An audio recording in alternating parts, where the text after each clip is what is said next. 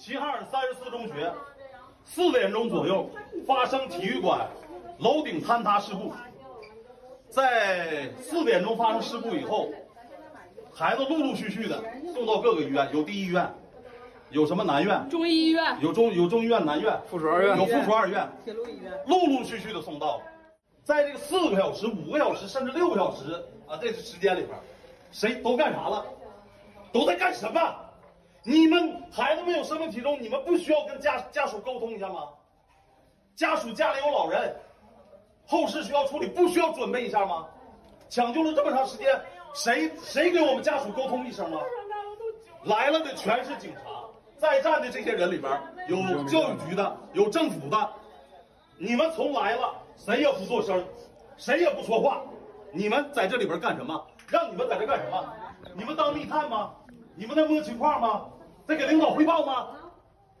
医生也不出来。医生，医生是不是要把抢救孩子这个过程相关情况要跟我们随时沟通？没有一个沟通的。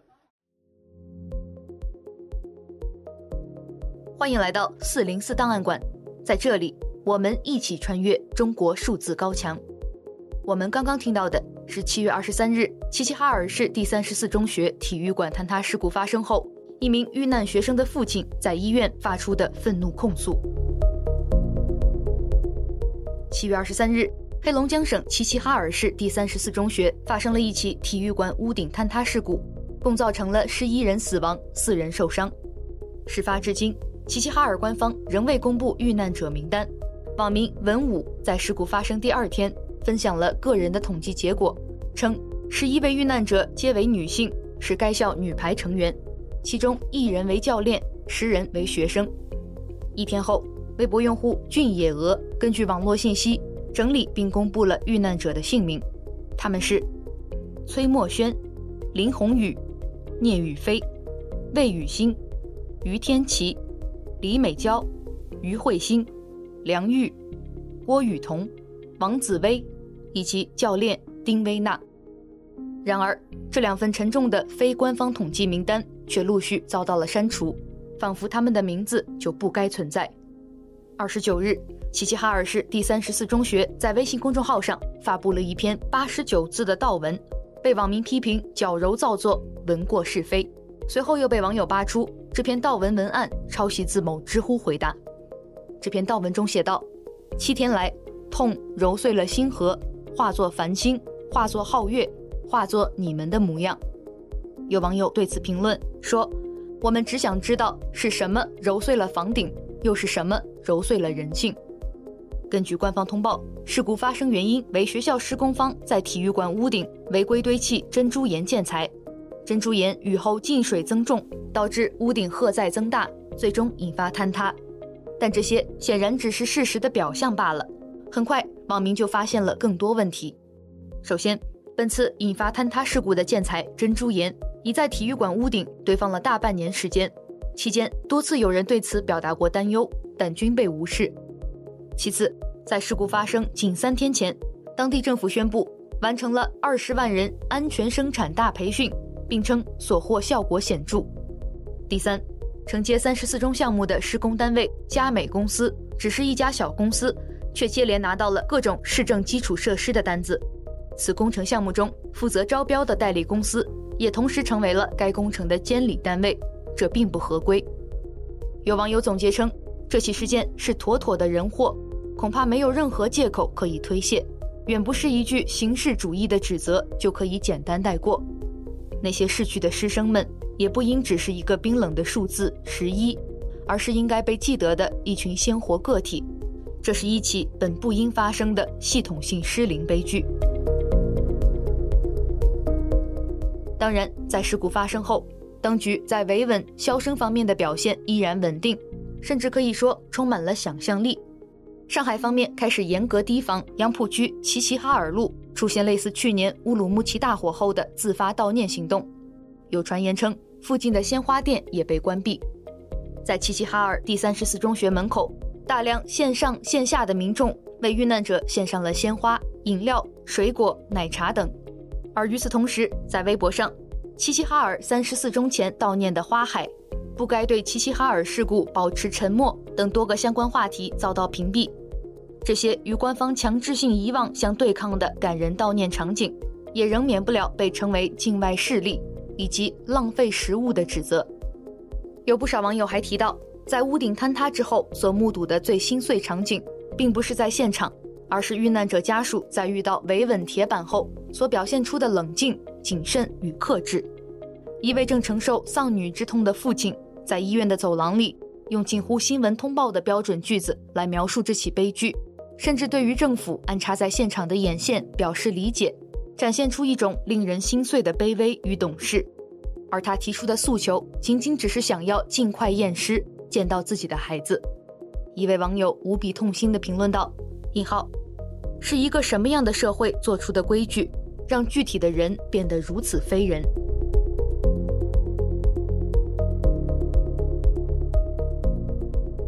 一周见读。二零二三年七月已经过去，中国数字时代搜集整理了过去一个月期间反映国内热点事件的网络视频，以时间为序进行混剪，制作了本月的阅读视频《七月之声》二零二三。我们来听一听。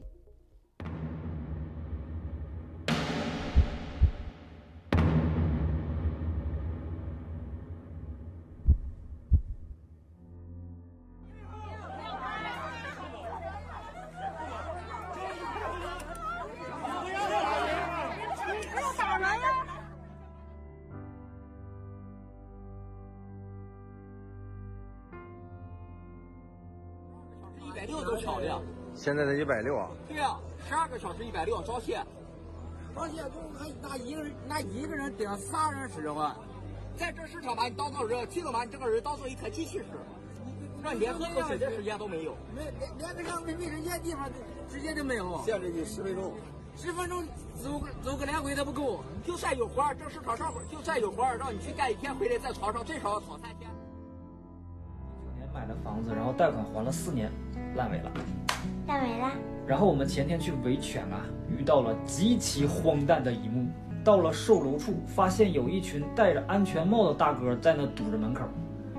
是谁呢？我们就过去打听啊，一问呐、啊，是建筑工人，是小区里面的建筑工人。开发商拖欠他们的工资，不给他们发工资，工人大哥罢工了。工人大哥也在维权呢。关公战秦琼，受害者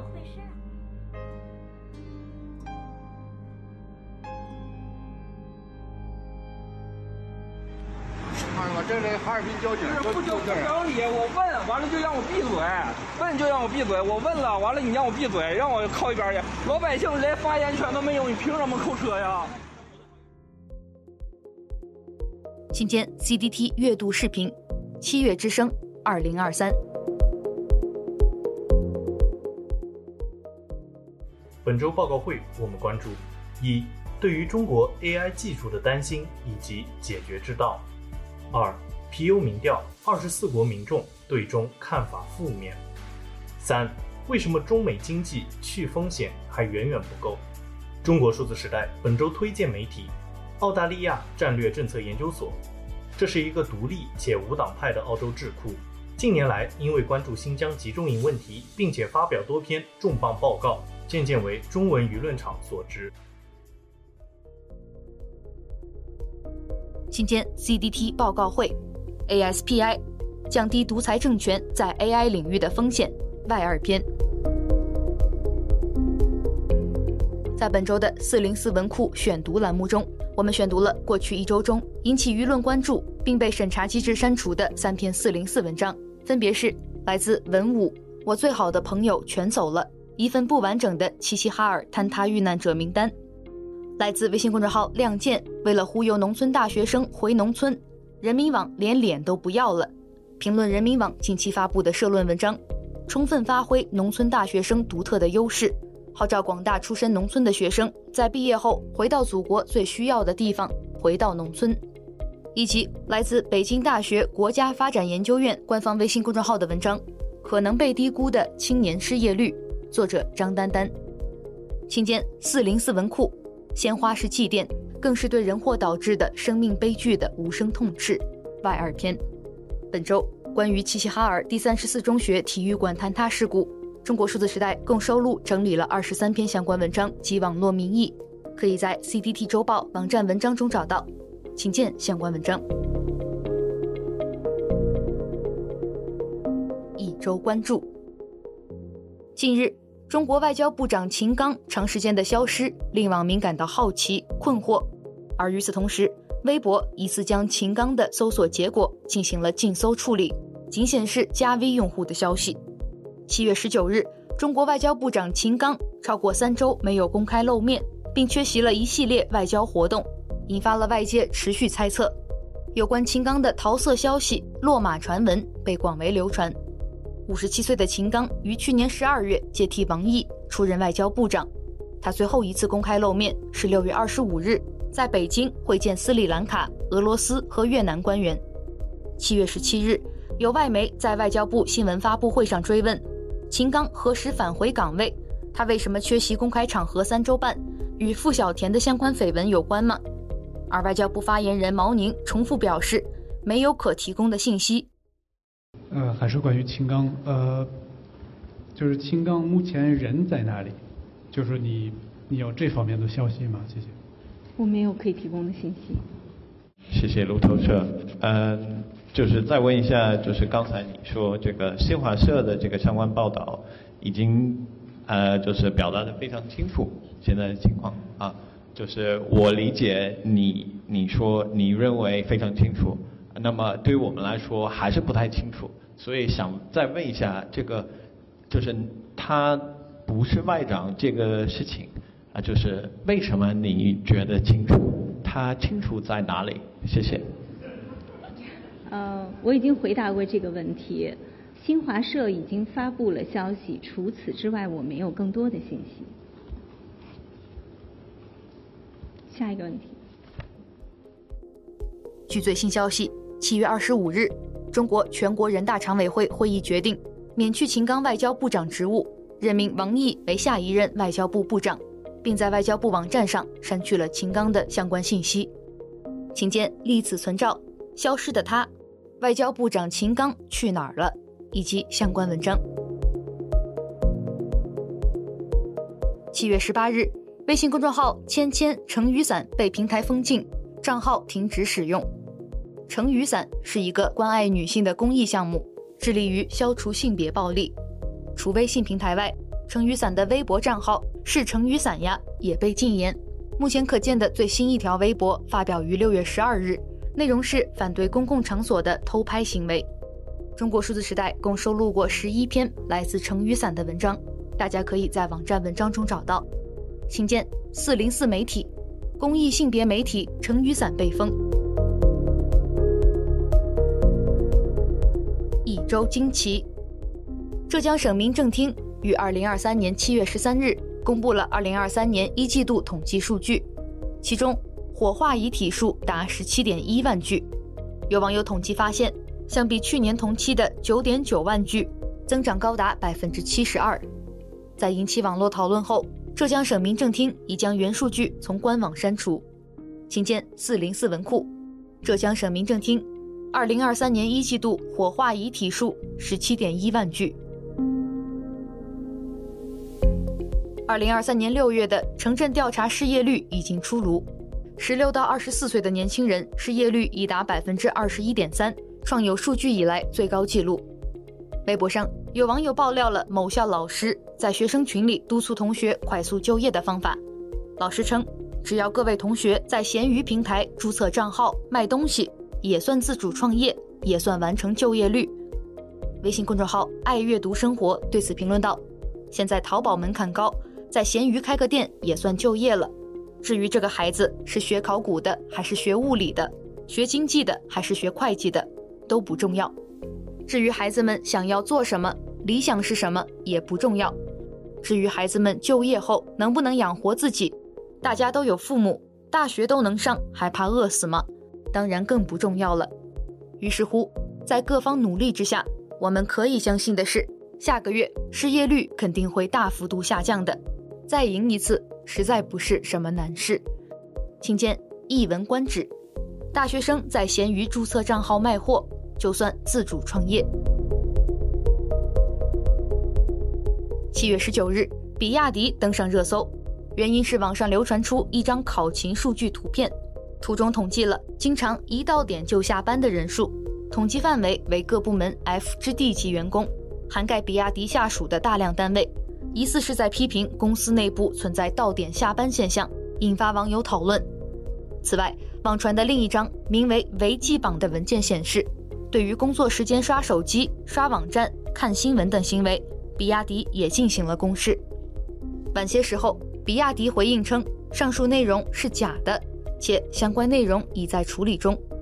对此，有微博网友称，比亚迪之前还搞了个勤奋度排名。什么叫勤奋度？就是扣除你计资的加班，扣除换休、调休的加班后，剩下的免费加班时长排名，每个月邮件通报。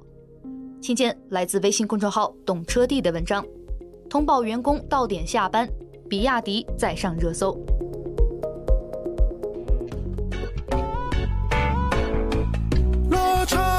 向东两万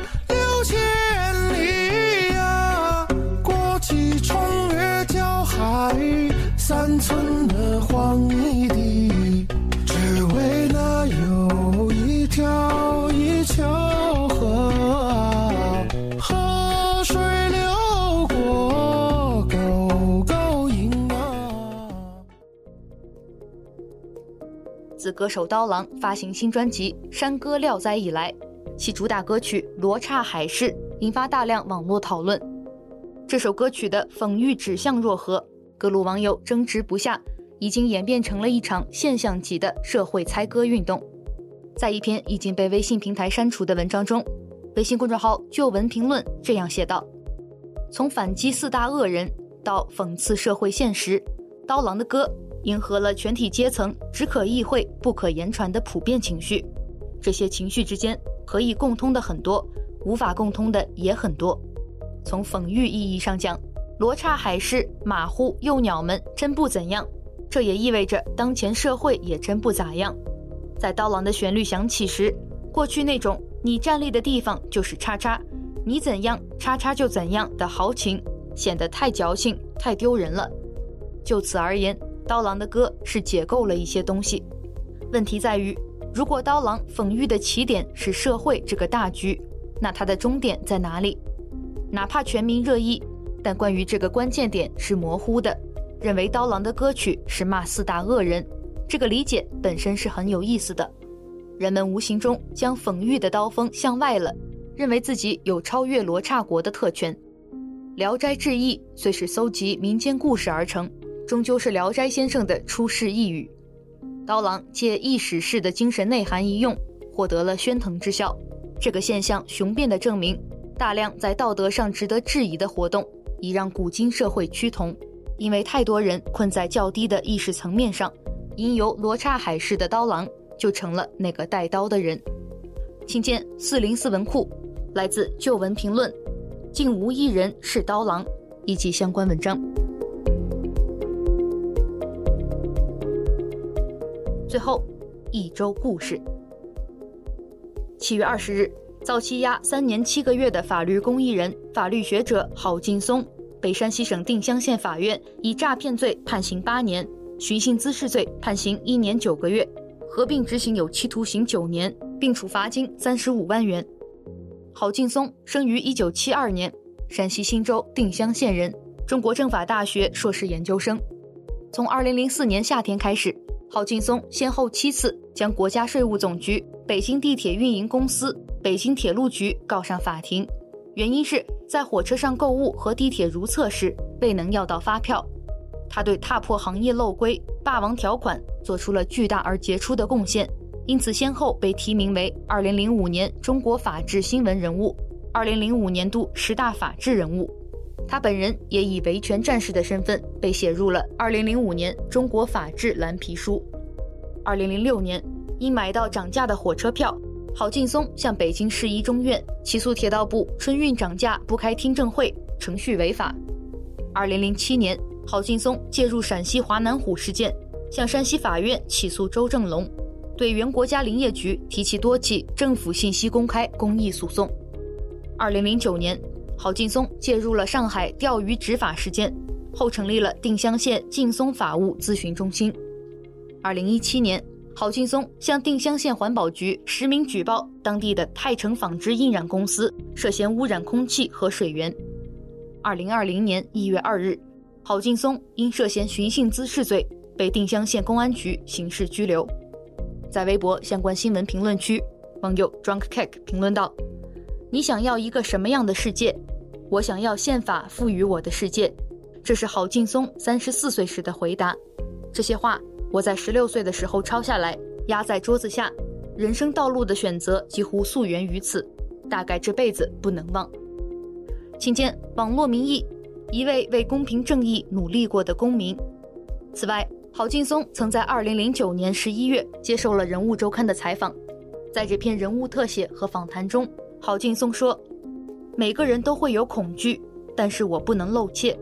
在老百姓心中，我们告过那么多国家部委、林业局、铁道部、国家发改委，我们是安全的，而且我们改变了一些现状，我们不能怕。”他还说：“民主就是一条跑道，我们暂时无法确定这个跑道有多长。我们把它初步假设为一个五千米的跑道，要用二十年或者十五年的时间实现。政府也在这个跑道上，你不可能抛开政府就能进入现代社会。当你去推动政府的时候，你首先要让政府觉得这个力量它是能承受的，是安全的。目的是要把它往前推动。在这种状态下。”政府是安全的，你也是安全的，跑道以外的人也看到了郝劲松是安全的，那就会有更多的人走上这条跑道，人多了，民主的进程就会缩短。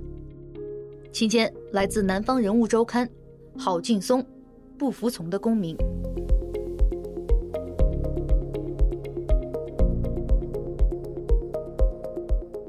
以上就是本期节目的全部内容。如果大家希望了解本期节目中提到的相关新闻事件或文章，欢迎点击文字简介中的链接，在中国数字时代网站阅读更多内容。中国数字时代 CDT 致力于记录和传播中文互联网上被审查的信息，以及人们与审查对抗的努力。欢迎大家通过电报 Telegram 平台向我们投稿，投稿地址请见本期节目的文字简介。阅读更多内容，请访问我们的网站 cdt.media。